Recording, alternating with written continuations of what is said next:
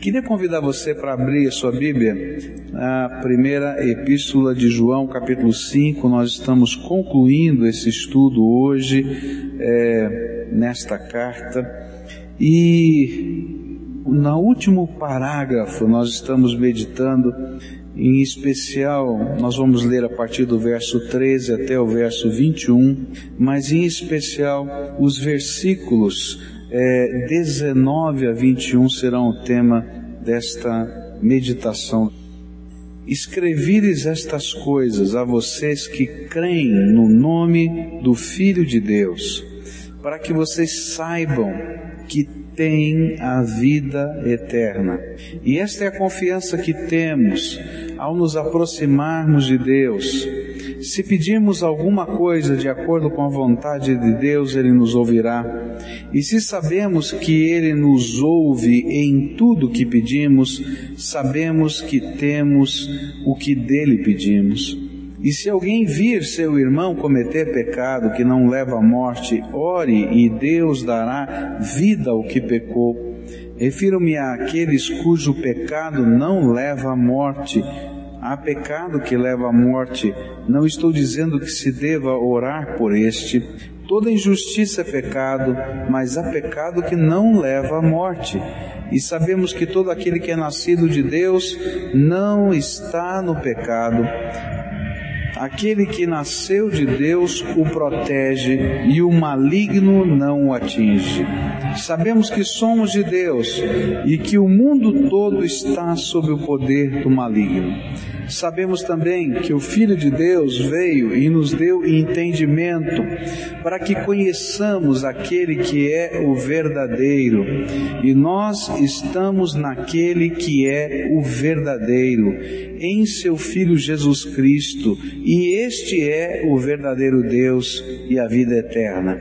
Filhinhos, guardem-se dos ídolos. Pai querido, nós que vamos meditar na tua palavra agora, Dá-nos graça, Senhor.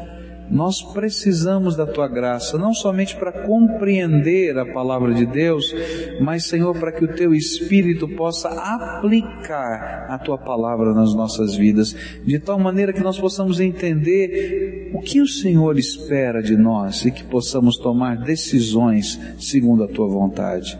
Fala conosco. É o que oramos em nome de Jesus. Amém. Nesse último parágrafo, o apóstolo João, ele termina sua carta dizendo, olha, há algumas certezas que alguém que teme a Deus e tem comunhão com Jesus como Senhor e Salvador da sua vida e o Espírito Santo de Deus está sobre ele, deve permear, estas certezas devem permear a vida dessa pessoa. A primeira certeza que ele nos falou e que nós já estudamos é: vocês têm a vida eterna. Se você tem Jesus, tem a vida. Se não tem Jesus, você está perdido. É isso que João está dizendo. A segunda certeza, Deus ouve as nossas orações.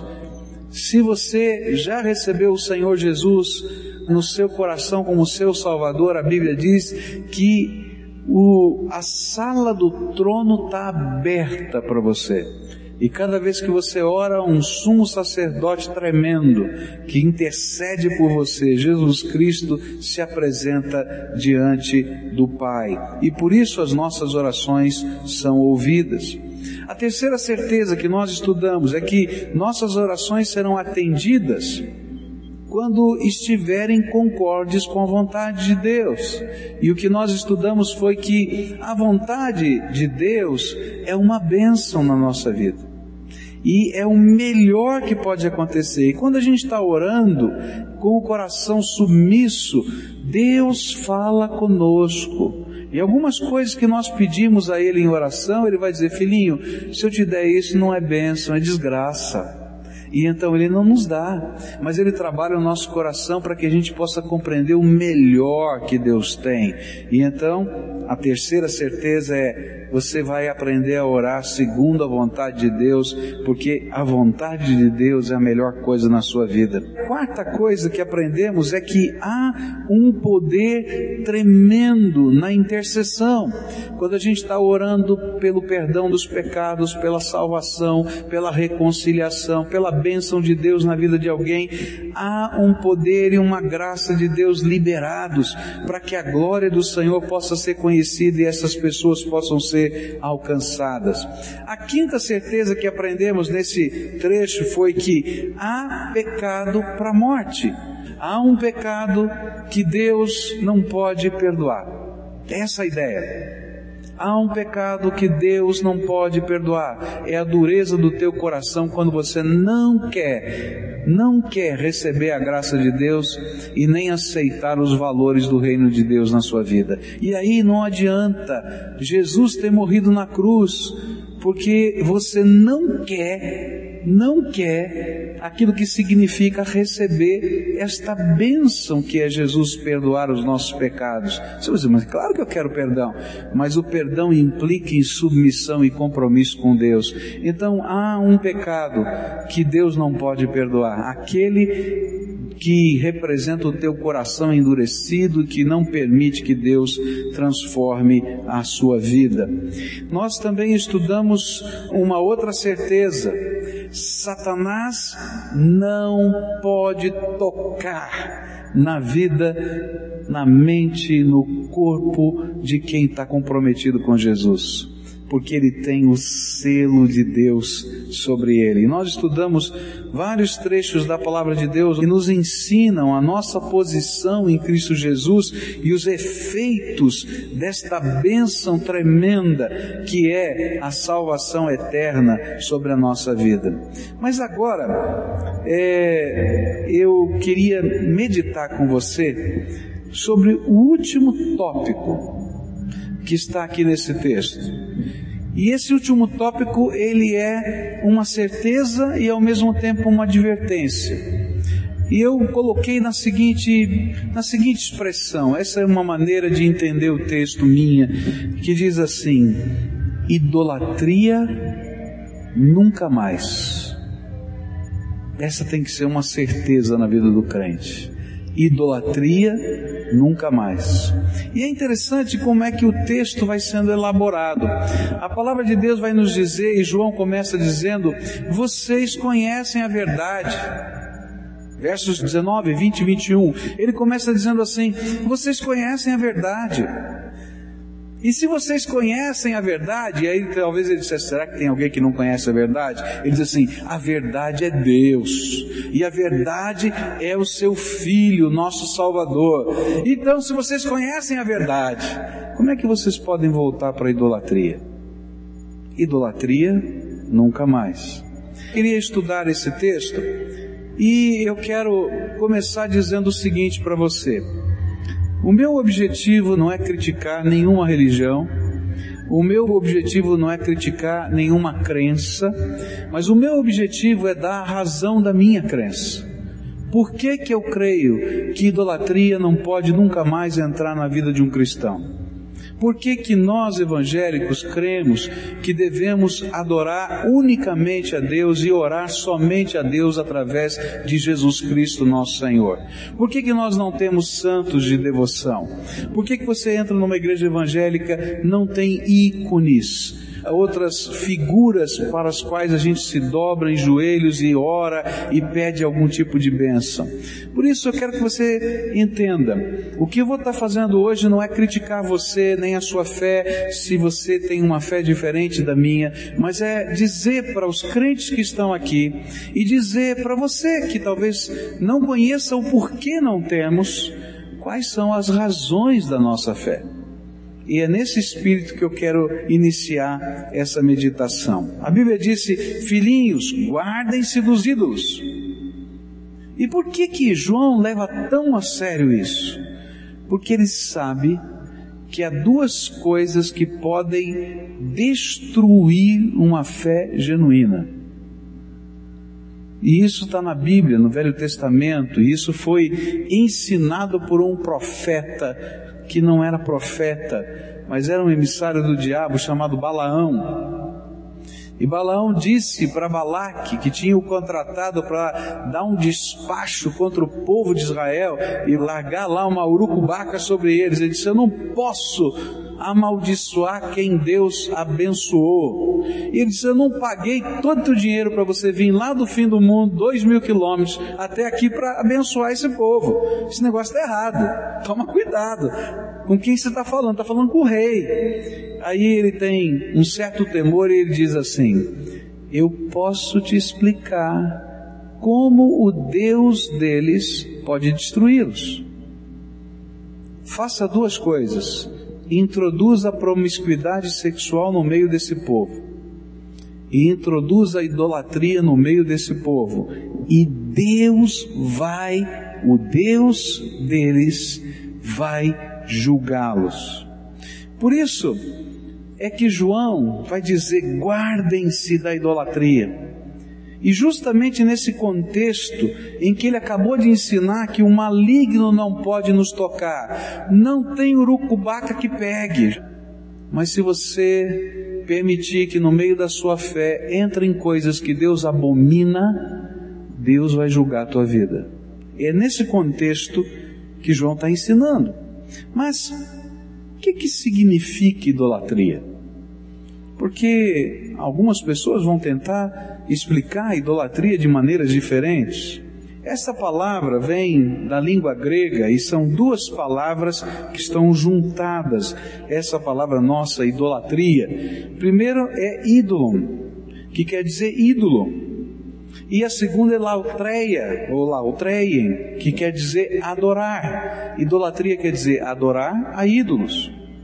O culto que se presta aos ídolos ou imagens, como se estas fossem a própria divindade, ou como se a divindade habitasse nelas ou através delas espiritualmente, é chamado de idolatria. E pode também indicar a veneração ou adoração a qualquer objeto, pessoa, instituição, ambição que tome o lugar de Deus ou que lhe diminua a honra que lhe devemos.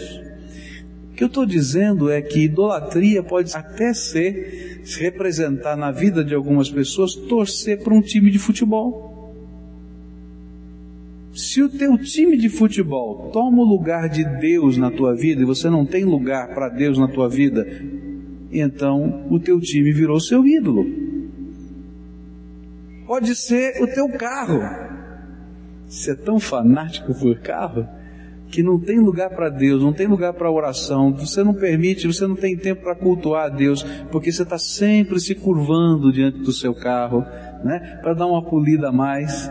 Então, esse carro pode ser o seu ídolo ou computador, ou sei lá o que, ou uma pessoa. O que a Bíblia está dizendo é que tudo que se coloque no meio do caminho entre eu e Deus, seja uma figura, seja uma pessoa, seja uma entidade, ele está dizendo isso é idolatria e eu abomino isso.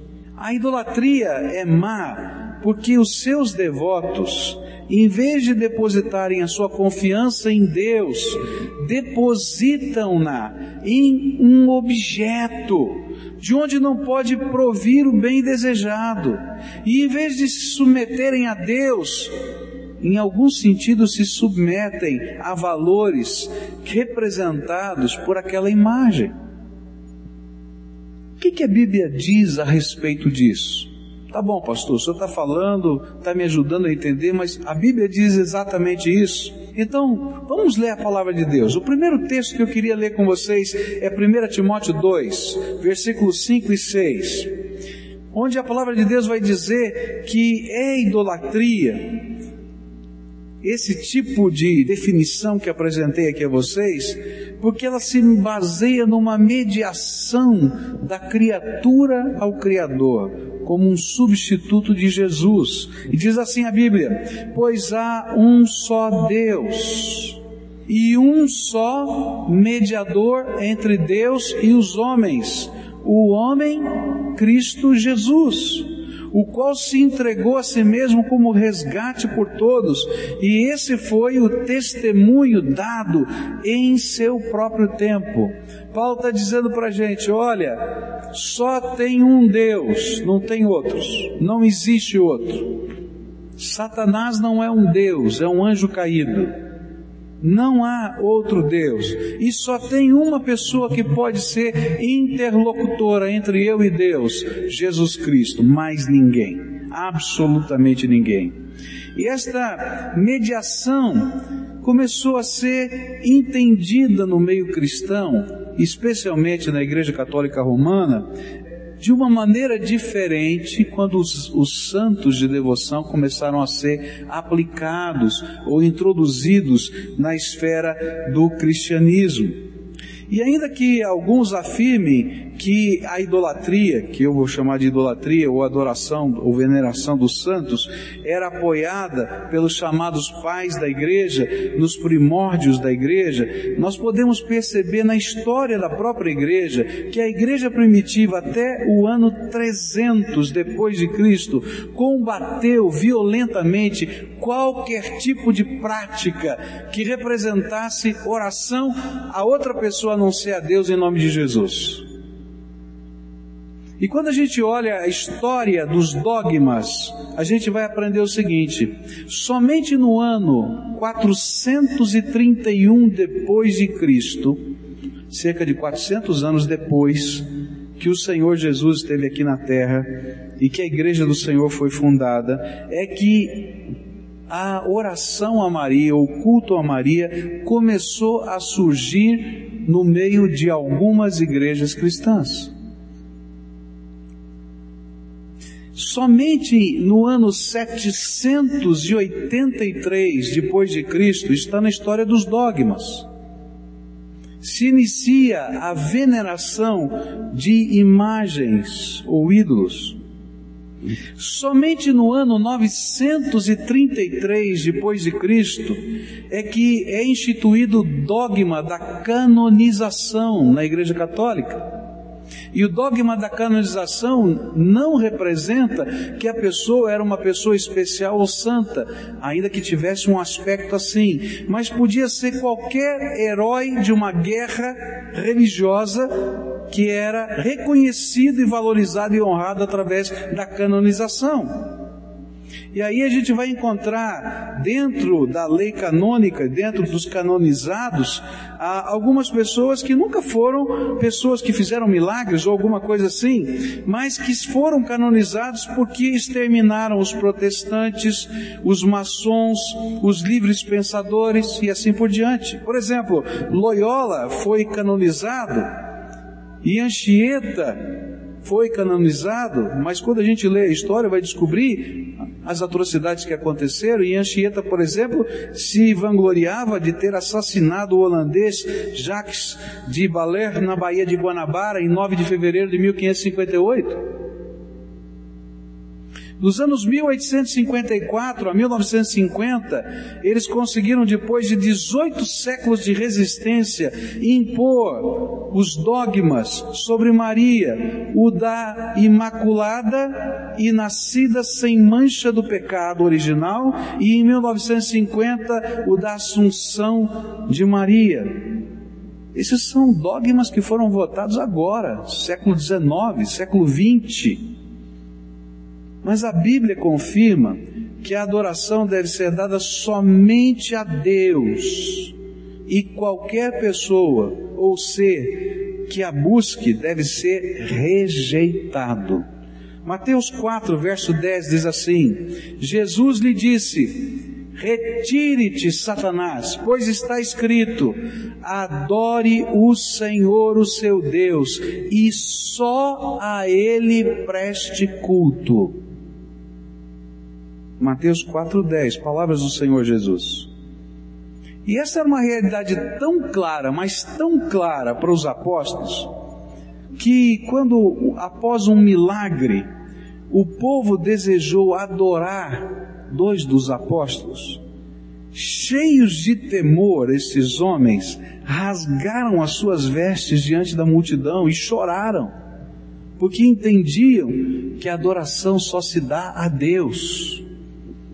Atos 14, versículos 13, 14 e 15 diz assim: O sacerdote de Zeus, cujo templo ficava diante da cidade, trouxe bois, coroas de flores à porta da cidade, porque ele e a multidão queriam oferecer-lhes sacrifícios a Paulo e Barnabé. Ouvindo isso, os apóstolos, Barnabé e Paulo, rasgaram as roupas e correram para o meio da multidão gritando: Homens, por que vocês estão fazendo isso? Nós também somos humanos como vocês. Estamos trazendo boas novas para vocês, dizendo-lhes que se afastem destas coisas vãs e se voltem para o Deus vivo que fez os céus, a terra, o mar e tudo que neles há. Os próprios apóstolos, quando se viram, viram pessoas querendo fazer oferendas para ele, dobrar os joelhos, fazer oração aos pés deles, rasgaram a roupa e disseram: Por favor, a gente é de carne e osso e nós precisamos da mesma salvação que vocês precisam, nós somos apenas mensageiros do Evangelho. Adorem só a Deus. Na Bíblia fala da aparição de anjos para os homens. Você pode imaginar o que significa isso, né? Pessoal, um anjo de Deus aparecer aqui para você, o céu se abrir, de repente, esse anjo com a sua glória, com a sua majestade aparecer diante dos seus olhos. Talvez a coisa mais natural que você faça é querer beijar o pé do anjo. Não é verdade? Vamos falar, né? Ou quem sabe fazer uma oração para ele. E isso aconteceu com alguns homens de Deus. E olha só o que eles falaram. A Bíblia diz em Apocalipse 19: E o anjo me disse: Escreva, felizes os convidados para o banquete do casamento do Cordeiro. E acrescentou: Estas são as palavras verdadeiras de Deus. E então, o apóstolo João caí aos seus pés para adorá-lo. Mas ele me disse: Não faça isso.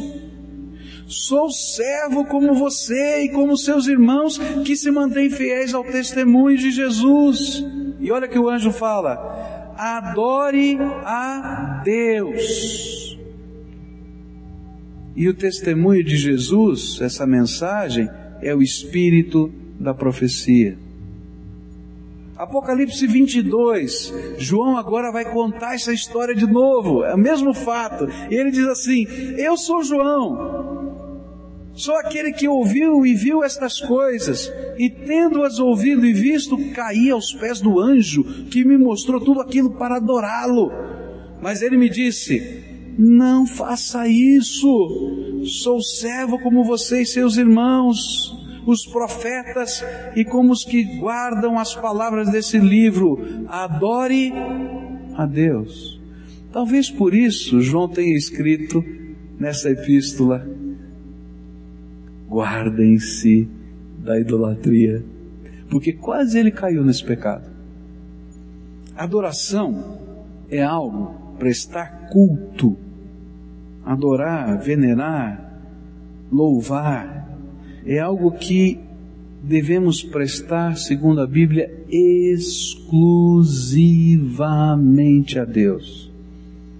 E quando nós colocamos algo ou alguém como alvo da nossa veneração, da nossa adoração, do nosso culto, não somente entristecemos o Senhor, como nos tornamos condenáveis por Ele. E é por isso que na lista dos que não podem entrar no céu se encontram os idólatras.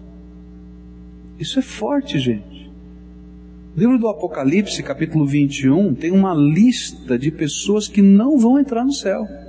E diz assim: Disse-me ainda: Está feito, eu sou o Alfa e o Ômega, o princípio e o fim. A quem tiver sede, darei de beber gratuitamente da fonte da água da vida. O vencedor herdará tudo isto, e eu serei seu Deus, e ele será meu filho. Mas os covardes, ele está falando que ele que estava com medo de tomar uma decisão lá de Jesus, e nunca vai tomar porque ele tem medo. Os incrédulos, os que têm o coração empedernido, os depravados, os assassinos, os que cometem imoralidade sexual, os que praticam a feitiçaria, os idólatras e todos os mentirosos. O lugar deles será no lago de fogo que arde com enxofre, e esta é a segunda morte. É tremendo isso. É forte. Mas algumas pessoas dizem assim: não, pastor, você não está entendendo bem. Existe uma grande diferença entre adorar e venerar. Adorar é uma coisa e venerar é outra. Aí eu pergunto: explica bem que eu não estou entendendo. Diz, não, veja bem. Adorar é você, é, é você adorar, tá? E venerar é você é, colocar em destaque, em honra, mas não quer dizer adorar. Tá bom. Então, o que que a Bíblia ensina? E algumas pessoas que fazem essa diferenciação admitem que é possível prestar culto aos santos, aos anjos, como intercessores a nosso favor diante de Jesus e de Deus. E aí a gente não entende nada, o que é adorar e o que é venerar, porque é tudo misturado, não entendi nada. E esta é uma discussão que percorre séculos da igreja cristã que se dividiu por causa desse tema, muito antes da reforma. No ano 842 nasceu no meio da igreja cristã um movimento, você vai procurar na sua enciclopédia lá na sua casa, você vai achar, movimento iconoclasta. Um movimento dentro da igreja cristã, dentro da igreja católica romana, em que em alguns lugares do mundo algumas pessoas começaram a construir ídolos. E os líderes da época disseram: não dá, gente, nós temos que fugir da idolatria. E se eles não estão entendendo por bem, nós vamos lá e vamos quebrar todos os ídolos. E durante dois séculos, todos os ídolos que tinham surgido foram destruídos pela própria igreja. Mas aí houve uma mudança política, entrou um outro papa e foi revogado, não é, o dogma da quebra dos ídolos. Eu não estou falando nada que não esteja numa enciclopédia. Entra aí no Google e procura movimento iconoclasta. Você vai encontrar o que eu estou falando. Então a gente precisa entender o que Deus via como adoração. Para saber se isso é idolatria ou não é idolatria, se isso é veneração ou não é veneração, eu tenho que olhar na Bíblia e descobrir o que que Deus entende como adoração de ídolos. Você concorda? Então a gente vai lá para Êxodo capítulo 20 nos mandamentos de Deus. E olha só o que diz a palavra de Deus. E Deus falou todas essas palavras. Eu sou o Senhor, o teu Deus, que te tirou do Egito, da terra da escravidão. Não terás outros deuses além de mim. Não farás para ti nenhum ídolo, nenhuma imagem de qualquer coisa no céu, na terra ou nas águas debaixo da terra não te prostrarás diante deles, nem lhes prestarás culto, porque eu, o Senhor, o teu Deus, sou Deus zeloso que castiga os filhos pelos pecados de seus pais, até a terceira e quarta geração daqueles que me desprezam. Mas trato com bondade até mil gerações aos que me amam e obedecem aos meus mandamentos. Deus está dizendo, aqui é a palavra de Deus, através do seu profeta Moisés, ele está dizendo: adorar ídolos é ajoelhar-se diante deles para fazer oração. Está aqui na Bíblia. Adorar ídolos é prestar qualquer tipo de culto, oferendas, orações, incenso, etc. Mas existem alguns outros textos das Escrituras que podem nos ajudar a entender o que era compreendido como idolatria em toda a Bíblia. E o que Deus estava dizendo não pode ter. Deuteronômio 27, verso 15 diz assim: Maldito quem esculpir uma imagem ou fizer um ídolo fundido, obra de artesão, detestável ao Senhor, e levantá-lo secretamente todo o povo dirá amém, que seja maldito. E ele está dizendo: não faz um bonequinho, seja de quem for, ou de que imagem for, e não coloca num nicho, Porque qual é o costume? Você pega um lugar alto na parede da casa e coloca esse a quem a sua casa está sendo dedicada, esse ídolo, você coloca em destaque. Ele está dizendo, seja maldito quem fizer isso. É sério. A Bíblia vai dizer que Deus detesta que no santuário sejam colocados ídolos, imagens.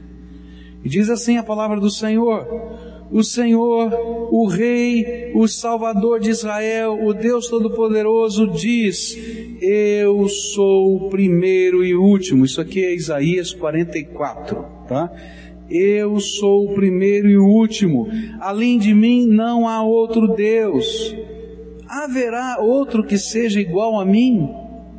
Pois que venha a minha presença e apresente as suas razões e prove que está dizendo a verdade. Quem anunciou tudo o que ia acontecer? Já houve alguém que desde o princípio sempre pudesse contar as coisas do futuro? Meu povo, não tenha medo, nem fique apavorado. Não é verdade que desde o princípio eu sempre anunciei a vocês o que ia acontecer? Vocês são minhas testemunhas de que isso é verdade. Será que há outro Deus além de mim? Não. Não existe outro protetor. Eu não conheço nenhum. E é interessante Deus usar essa expressão protetor. Porque vezes, não, realmente não tem Deus, mas tem um, um, alguém que pode me proteger. Ele diz, não, não tem, só tem eu, eu sou o teu Deus. E aí o verso 9 diz assim: os que fazem imagens não prestam. Olha como é forte. E os seus deuses, que eles tanto amam, não valem nada. Isso não é palavra minha, está nas escrituras sagradas. Os que adoram imagens são tolos e cegos, e por isso serão humilhados. É uma grande tolice fazer uma imagem para ser adorada como se fosse um Deus. Todos os que a adorarem serão humilhados. Os que fazem ídolos são apenas seres humanos, nada mais.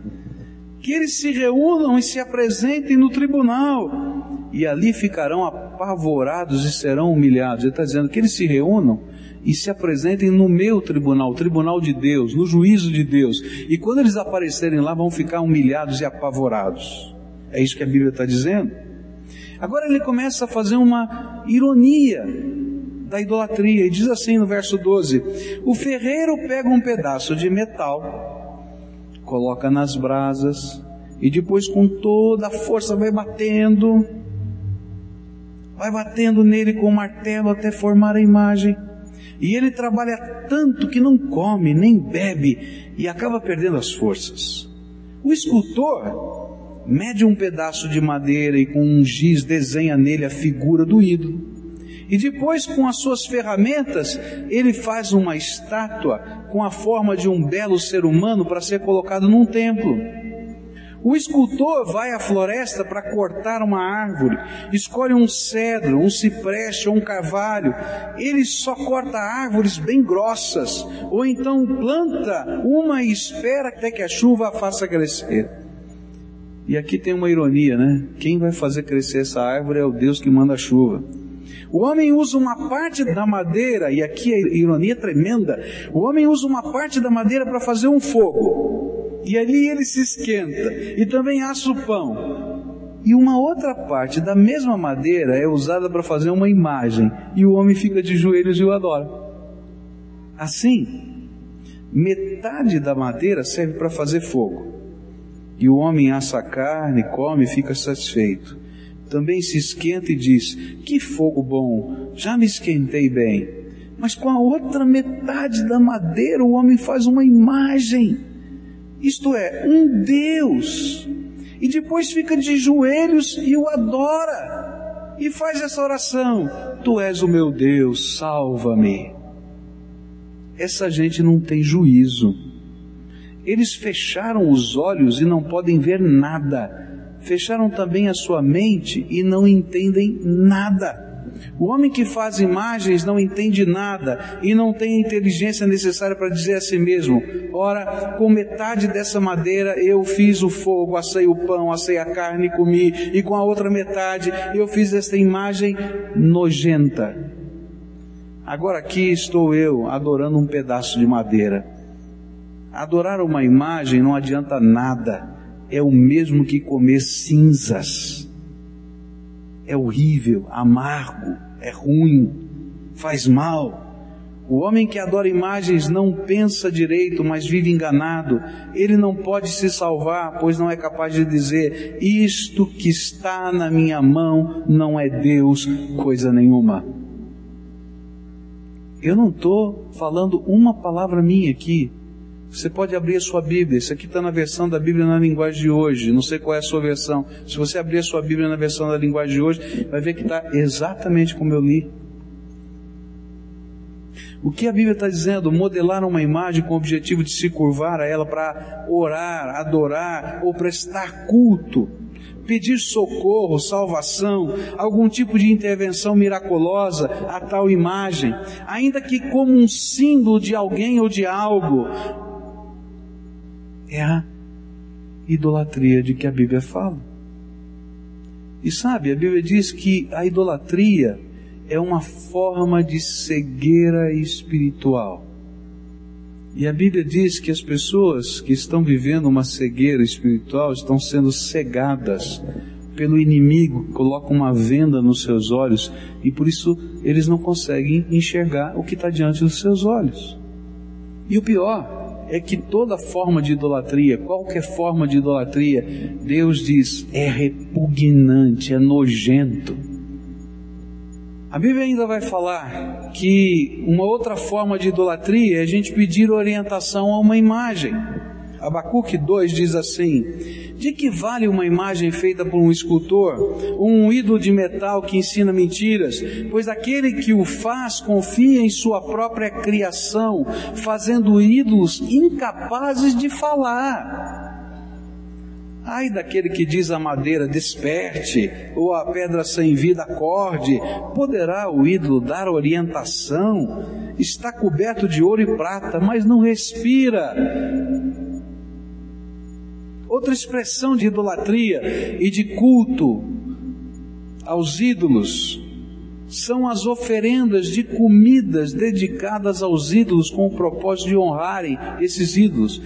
É incrível, você lê esse texto agora de Jeremias, capítulo 7, e você vai lembrar de algumas festas populares.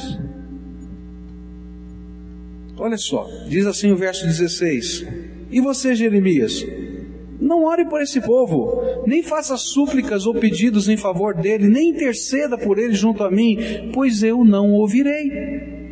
Não vê o que estão fazendo na cidade de Judá e nas ruas de Jerusalém?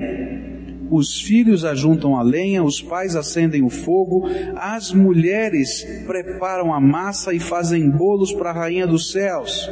E além disso, derramam ofertas a outros deuses para provocarem a minha ira. Jeremias 44, verso 16 diz assim: Nós não daremos atenção à mensagem que vocês nos apresentam em nome do Senhor. Agora é o povo que está falando é certo que faremos tudo o que dissemos que faríamos. Queimaremos incenso à rainha dos céus. Derramaremos ofertas de bebidas para ela, tal como fazíamos nós e nossos antepassados, nossos reis, nossos líderes na cidade de Judá e nas ruas de Jerusalém. Naquela época tínhamos fartura de comida e éramos prósperos e nada sofríamos. Mas desde que paramos de queimar incenso à rainha dos céus, e de derramar ofertas de bebidas a ela, nada temos tido e temos perecido pela espada e pela fome. E as mulheres acrescentaram: quando queimávamos incenso à rainha dos céus e derramávamos ofertas de bebidas para ela, será que era sem o consentimento dos nossos maridos que fazíamos bolos na forma da imagem dela e derramávamos as ofertas de bebida? E então Jeremias disse a todo o povo, tanto aos homens como às mulheres que estavam respondendo a ele: E o Senhor? Não se lembra ele do incenso queimado na cidade de Judá e nas ruas de Jerusalém por vocês, por seus antepassados, seus reis seus líderes e pelo povo da terra? Será que ele não pensa nisso? Quando o Senhor não pôde mais suportar as impiedades e as práticas repugnantes de vocês, a terra de vocês ficou devastada e desolada e tornou-se objeto de maldição e ficou desabitada, como se vê no dia de hoje. Foi porque vocês queimaram incenso e pecaram contra o Senhor e não obedeceram a sua palavra, nem seguiram a sua lei, os seus decretos, os seus testemunhos, que esta desgraça caiu sobre vocês, como se vê no dia de hoje. E aí é interessante esse texto. Que coisa tremenda é a cegueira espiritual. A cegueira espiritual funcionava assim naquele povo, tá vendo? As coisas não vão bem porque a gente não fez um bolinho com o formato da rainha dos céus. E a gente não, não fez a festa dela. E não derramou a bebida sobre aquele bolo. E aí, o profeta diz assim: não, as coisas não vão bem porque todo o tempo vocês fizeram essas coisas e achando que isso é que lhes dava prosperidade, mas não lhes dá prosperidade. A única pessoa que pode abençoar a tua vida é o Deus Todo-Poderoso. Pastor, dura coisa esse sermão. Mas esse sermão está até num estilo diferente do que normalmente eu prego. Porque eu quero ler a Bíblia para você, só isso. Eu não quero que você seja convencido de nada, eu só quero que você leia a Bíblia, porque são esses os textos da Bíblia que nos fazem viver uma adoração diferente. Palavra de Deus vai continuar a falar sobre esse assunto. Isaías 40, verso 18 diz assim: Com quem vocês compararão a Deus? Como poderão representá-lo? com uma imagem que o artesão funde e que o ourives cobre de ouro e prata, a qual modela correntes de prata, ou com o ídolo do pobre, que pode apenas escolher um bom pedaço de madeira e procurar um marceneiro para fazer uma imagem que não caia da parede. A Bíblia no Velho Testamento é tremendamente irônica com a idolatria. Não sou eu, é a Bíblia. Mas por que que Deus condena as práticas da idolatria? Porque o culto feito às imagens provoca ciúmes a Deus. Deus deixa de ser adorado, gente, cultuado. O Pai Todo-Poderoso, seu Filho Jesus, é trocado por alguém. É isso que a Bíblia está ensinando. E aí, vários trechos da Bíblia vão ensinar sobre isso. Ezequiel capítulo 8 vai falar sobre isso. Oséias capítulo 4 vai falar sobre isso. Eu não tenho tempo para ler todos esses textos. Deus tem ciúmes dos seus filhos e Ele não quer ser trocado por nada nem ninguém. Toda forma de idolatria, e aqui é uma das coisas que irrita muita gente, mas não sou eu que estou falando, é a Bíblia que está falando. Porque por trás da idolatria existe uma inteligência semeando essa cegueira. E a Bíblia deixa muito clara que por detrás da idolatria existe a ação de demônios que pretendem desviar o foco da adoração, oração, honra, glória e até veneração do único Deus e do seu suficiente mediador e salvador que é Jesus Cristo.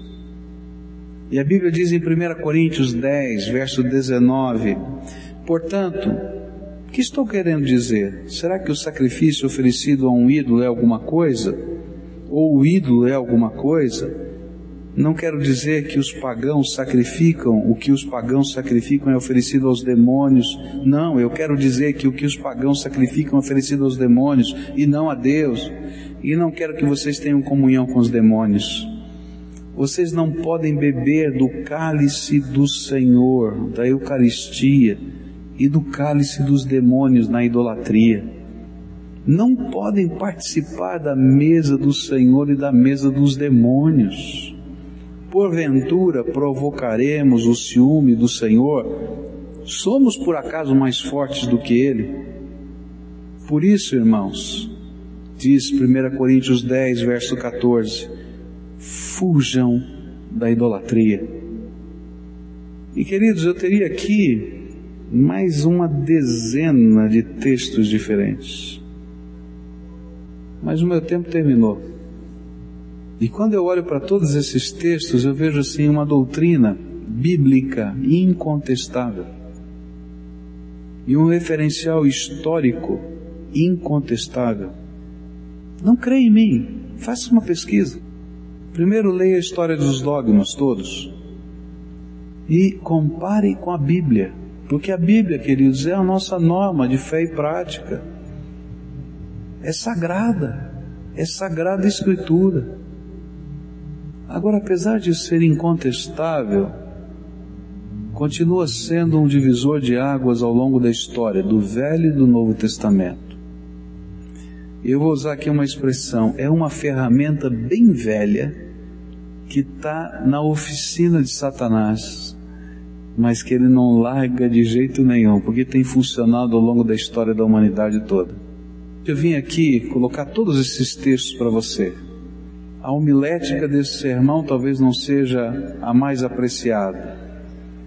Os elementos de comunicação não sejam os mais fáceis, porque eu li quase todo o tempo.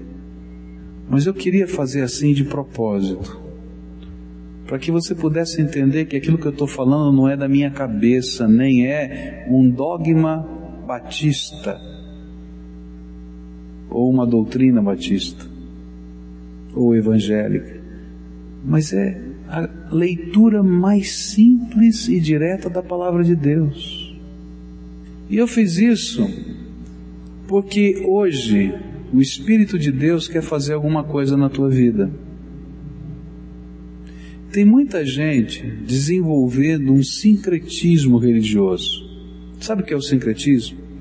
É quando a gente fica com um pé numa canoa e um pé na outra canoa.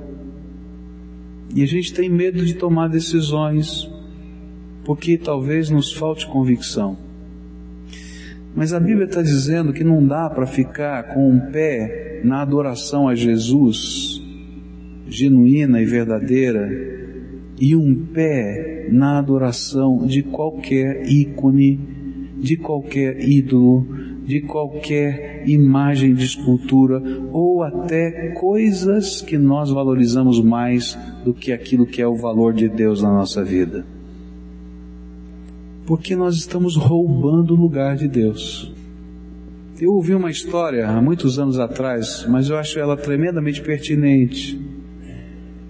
Diz que uma jovem namorou e noivou uma pessoa por sete anos. E depois de sete anos, o noivado foi rompido e não houve casamento. E aí então ela conheceu uma outra pessoa e começou um namoro, um novo noivado e se casou.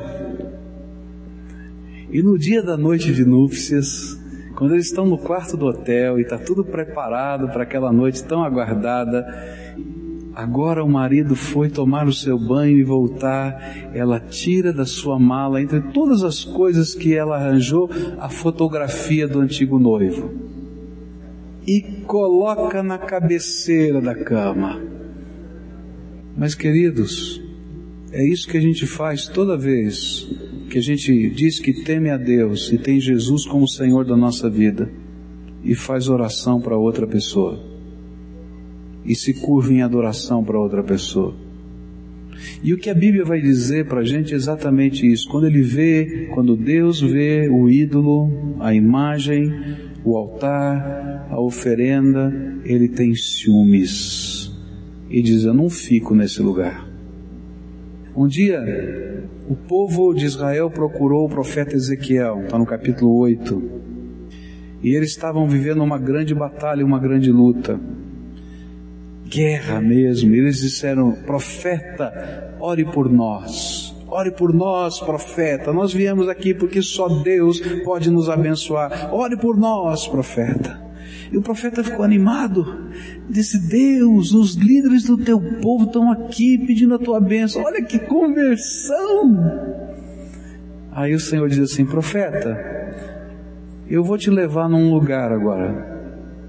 E aí, o Espírito de Deus arrebata o espírito do profeta Ezequiel e leva esse profeta ao templo, templo de Jerusalém.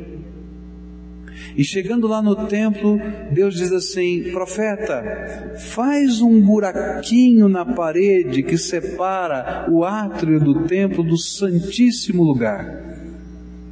E olha pelo buraco na parede. E aí a Bíblia diz em Ezequiel capítulo 8 que o profeta está lá arrebatado em espírito, tendo essa visão, e ele olha. E quando ele olha, ele diz o seguinte: Eu vi coisas nojentas que eu não consigo repetir, que estavam guardados no Santíssimo Lugar. E aí Deus diz assim para ele: Como eu posso abençoar esse povo que pega o meu lugar santo e faz essas coisas? E aí então ele pega o profeta, leva um pouquinho mais adiante e mostra que dentro do templo do Senhor em Israel tinham duas imagens grandes Há duas divindades daquela época. Ele diz: Olha o que eles colocaram aqui, no lugar que é meu. E então Deus diz para o profeta: Profeta, esse não é mais meu templo nem a minha casa. E aí a visão se amplia no capítulo 10 do livro de Ezequiel. E o profeta começa a ver as carruagens de fogo do Senhor se alteando, se alteando do templo, indo embora. E Deus disse: Fui embora, não é mais a minha casa. Eu estou contando essa história porque essa é uma imagem, uma figura tremenda do que acontece na nossa vida quando a gente não coloca Jesus como Senhor. A Bíblia diz que o templo de Deus não é um lugar, não é uma casa, mas é o seu coração. E quantas vezes a gente está buscando a Deus, buscando a Deus de verdade, como aqueles homens estavam buscando o profeta de Deus na casa dele, mas dentro do tabernáculo de Deus, dentro do nosso coração, tem tanta coisa tomando o lugar de Deus. E Deus diz assim: como é que eu posso ouvir essa oração desse povo? Porque aí que era a minha casa não é mais a minha casa. E aí a gente não entende por que, que Deus se alteou, saiu. É interessante porque aqueles homens continuaram na batalha e na guerra, e foi muito triste isso. Quando os inimigos, os exércitos da Babilônia entraram na cidade de Jerusalém, eles disseram assim: Nós vamos entrar no templo de Deus. E eles trancaram as portas e disseram: Nesse lugar ninguém vai entrar porque é o templo de Deus. E aí Ezequiel diz: Não entrem, porque Deus já foi embora. E a história diz que os inimigos chegaram, queimaram o templo com todo mundo que estava lá dentro. E Deus não fez nada, porque Deus já tinha ido embora. Não dá para a gente viver um cristianismo comprometido com tantas coisas sem um compromisso único com Deus. Há vários lugares na Bíblia que diz que a nossa fé, o nosso compromisso com Deus é como um casamento. O que a gente quer no casamento? Amor e exclusividade. E não dá para adorar a Deus sem amor a Ele, de todo o coração, de toda a alma, de todo o entendimento, e sem dizer corajosamente: Tu és o único Senhor a quem eu adoro. Só isso. Quero orar com você talvez uma das orações mais complicadas que você já fez na tua vida. Porque só você e Deus sabe o que está dentro do tabernáculo do teu coração. Eu não tenho o poder de abrir um buraco na parede e olhar, só você e Deus. E talvez o Senhor esteja falando, filho, tira a fotografia do lado da cama, mas não guarda na cômoda porque não vai resolver o problema. Queima, tira da tua vida, para que eu seja o teu único Deus, suficiente Salvador e Senhor. Eu sou o teu protetor. É isso que a Bíblia está dizendo. Não tem mais ninguém. Só eu sou o teu protetor. Por que, que você está buscando proteção em outra coisa? Eu quero ser o teu protetor.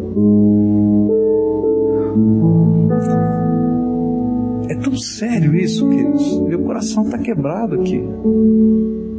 É tão sério que se eu pudesse abrir a tua cabeça enfiar essa verdade dentro dela, eu tentaria, mas eu não posso. Porque tem tanta gente boa, tanta gente sincera, tem tanta gente fiel até aos valores que abraça, mas que está perdida e que Deus não pode abençoar. Então eu queria orar por você, uma oração difícil de fazer. Eu vou chamar de oração de renúncia. Renúncia. Onde você dizer, estou abrindo mão de qualquer pacto, de qualquer vínculo, de qualquer compromisso, de qualquer veneração de qualquer adoração que não seja Jesus, o Filho do Deus vivo. E através dele é o Deus Todo-Poderoso, porque só Jesus é o mediador entre Deus e os homens. Vai ter muita gente que vai chamar você de louco, especialmente quando dos nichos da vida e quem sabe até da casa, você tirar de lá algumas imagens que não podem ficar. Mas o que importa é que o teu Deus vai olhar para você e vai dizer: Eu sou o teu Deus, o teu protetor e a bênção da tua vida. Eu queria convidar hoje, pela fé, você a fazer um pacto com Jesus como único, único Senhor da tua vida. O único mediador entre Deus e os homens único caminho que leva única pessoa que morreu na cruz por você, mais ninguém.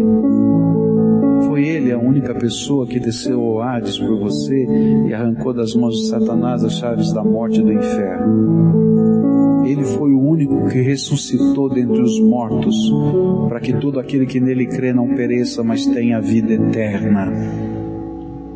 Ele é o único citado na Escritura como Salvador.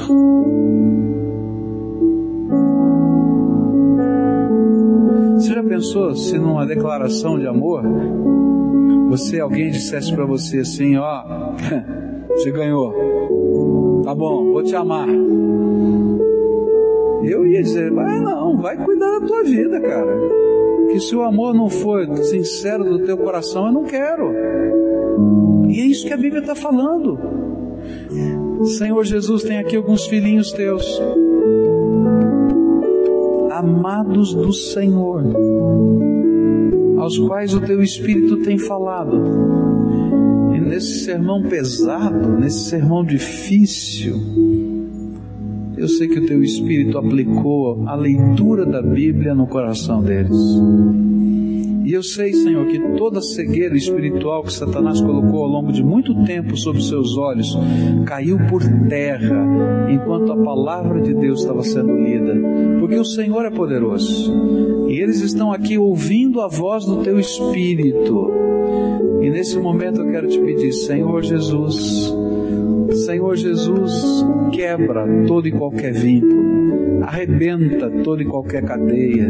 Entra com o teu poder e a tua graça, e com o teu sangue, Jesus, lava, purifica, limpa de tal maneira que essa casa, esse coração, esse tabernáculo, esse templo da alma seja exclusivo do Senhor. Porque eles estão te convidando para o Senhor entrar, para o Senhor tomar posse, para o Senhor dirigir a vida. E eles estão dizendo só o Senhor, mais ninguém. Só o Senhor e mais ninguém. E eles estão dizendo, Senhor, obrigado porque o Senhor me amou tanto. E obrigado porque o teu amor me conquistou. E por amor ao Senhor agora eu me coloco aos teus pés. Oh, Pai, cumpre a tua palavra e faz destas casas, destes lares, desses corações, a habitação poderosa do Senhor Jesus por toda a eternidade. e que eles sejam testemunhas vivas que o Senhor, o Senhor e só o Senhor é Deus e mais ninguém. E que a adoração seja adoração que vem do teu espírito, que ensina o espírito deles a glorificar o Pai, o Filho e o Espírito Santo. Bendito seja o teu nome